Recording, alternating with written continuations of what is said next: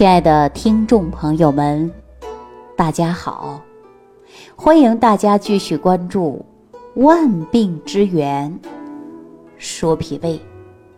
我上期节目当中啊，给大家讲到，要想长寿，就要养好脾胃；要想长寿，我们情志养生也很重要。经常说呀。修德增寿，啊，是被公认的养生核心。那要想说健康长寿者呀，就要做好一个仁者开始。不是有这样的一句话吗？仁者爱人，爱人者人恒爱之；敬人者人恒敬之。学会与人为善，乐于助人。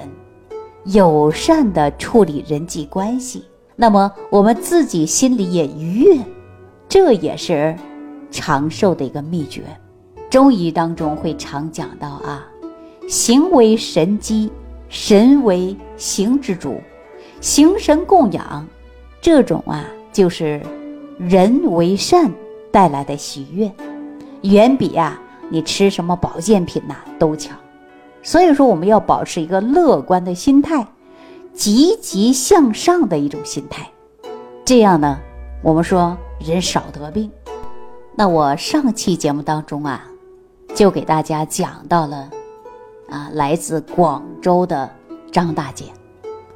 张大姐确实是因为家庭的琐碎小事儿，而且呢一时想不开，自己啊就感觉到闷闷不乐。您看。憋出病来吧，虽然没什么大事儿，但是吃完饭就胀，感觉不消化，胃胀得不得了。那大家说呀，吃不下去饭胀也是个大事儿。为什么说是大事儿呢？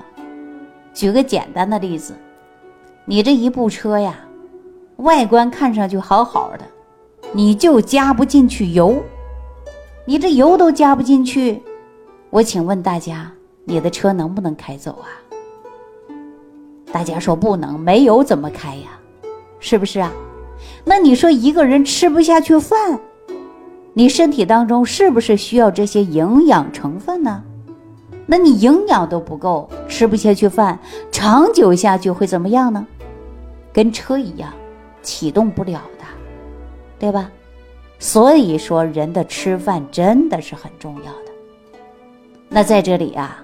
我就给大家说一说，张大姐是非常典型的动了肝火，啊，说生气把自己气的脾胃不好了。我们说，是不是就找到了病根儿啊？根儿在哪儿啊？是不是就在情志这儿？情志不畅，你吃不下去饭，你硬吃你还胃里胀，它就不消化了。所以呢，我很简单的一个办法。首先，让他每天晚上睡觉之前热水泡脚，泡完脚之后没事脚，没事的时候就要摁脚上有一个穴位，哪个穴位啊？就在脚趾的位置啊，有个太冲穴。如果大家平时不知道太冲穴在哪儿，你现在呢可以呀搜一下图片啊，你就知道太冲穴的。太冲穴呀，它就是一个疏肝的穴啊。然后呢，没事你要发火的时候，你就按住手心的劳宫穴，减少你的发火，又能疏你的肝气。然后呢，我又让张大姐呀，没事儿敲打自己的章门穴。大家说章门穴，可能还有很多人呐，没有长期听过这个穴位。章是文章的章，啊，文章的章啊，穴呢就是穴位的穴嘛，叫章门穴。这个呢，你经常的去按一下，啊，对你的胃胀啊，啊，脾胃功能不好啊，它也有作用。配合着的就是中脘穴，你可以做艾灸。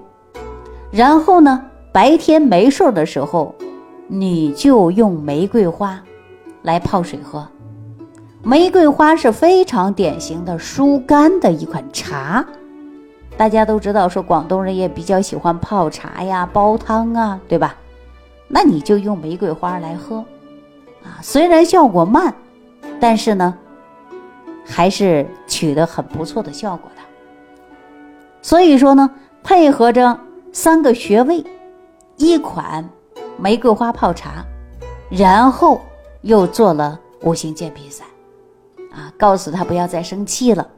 您看这，是不是把他的问题解决了呀？胀的不消化。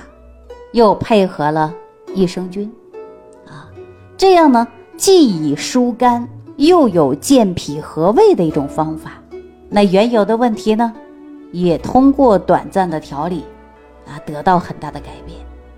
所以我在这里呢，就强调的告诉大家，减少生气，尽量不要生气，对吧？您看张大姐，啊，你呢，儿女带大了，是我们做父母的责任。啊，而且呢，孩子们大了也有自己的思想，不一定按照老人的思想去生活了。比如说，你感觉到买了车，啊，存的钱也不多了，家里开销很大，赚的钱很少，就害怕赚的不够花的，是不是啊？记住了，张大姐啊，如果你正在收听节目，还是那一句话，我送给你：儿有儿孙福。啊如果说真的支撑不了这个家的开销，我相信你的儿子啊也不会随便的去买这台车的。所以说呢，你做好自己的本职工作，带好孙子，照顾好自己的身体，这就可以了。没事儿啊，就不要管年轻人的事儿啊。年轻人只要正常去工作，老百姓常说的，不走弯路，不走错路。我们当老人的适当可以放手了，所以说张大姐听了我给她说这些话呀，慢慢也想明白了。说呢你也说不听，何必给自己找气生呢？你看你气得胃胀，吃不下去饭，而且呢儿子也担心你身体不好，那么自己还受罪，这何苦呢？是不是啊？所以我在这里强调啊，我们每一个人平时呢自己啊。都应该保持一种微笑。您看，我们在日常生活当中接触所有人的时候，是不是都喜欢性格开朗的、面带微笑的人？你想跟他沟通、说话、交流，长期交往。如果这个人天天闷闷不乐，啊，天天撅着嘴、生着气、阴天阴脸，请问大家，你想跟这样的人接触、打交道吗？大家说不愿意。对吧？即使你有美好的心情，他都会给你带来负面的情绪。所以，我们呢，应该从自我做起，保持乐观积极的心态，以微笑挂在嘴边，影响每个人，对吧？每个人，比如说今天心情不好，看到你这开心的笑，都会影响到他，这样自己身体也健康。啊，也会带动全家人以及周围所有的人呐，减少生闷气。给大家举个简单的例子啊，很多人会问我，说李晴啊，我觉得你的性格有点慢。您看你什么事儿啊都不着急啊，另外呢，你还有一个就是说话的时候啊也比较慢。你这是怎么练成的呀？实际上，我告诉大家啊，这不是练的，慢慢呐，是因为你看透了。比如说，你再着急的事儿，你急得火上房，它也是需要时间来解决的。你再着急的事儿，你再快速的语言，它也是一句一句说的。你说的快了，别人也听不懂。所以说呀，慢慢的。我就养成了我今天这个性格。那很多人说李晴，你生不生气呀？说人呐，他都有七情六欲，我也有我的烦恼，我也有我生气的时候。但是呢，我们只要有一些东西看懂了、看透了，慢慢还是自我开始调节的。比如说，我在上个月的时候。去福建厦门。一大早上呢，我就往机场去赶。结果走一半的时候啊，出现了交通堵塞，车走不动了，啊，堵得很严实。那这个航班呐，那就没赶上。说按很多人的思想来讲啊，就说你看我一大早上就起来了，啊，结果呢这路还走不了了。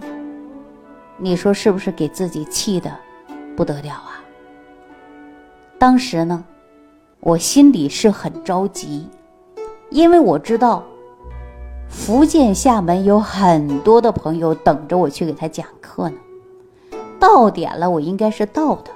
我呢，只能对司机说：“没事儿，别着急，我们安全为主。”那大概晚了一个多小时，啊，我就马上在车上订了下一趟的航班，上下时间大概是晚了三个小时左右的时间。我感到非常抱歉，但是呢，我也比较着急。大家说。这又有什么办法呢？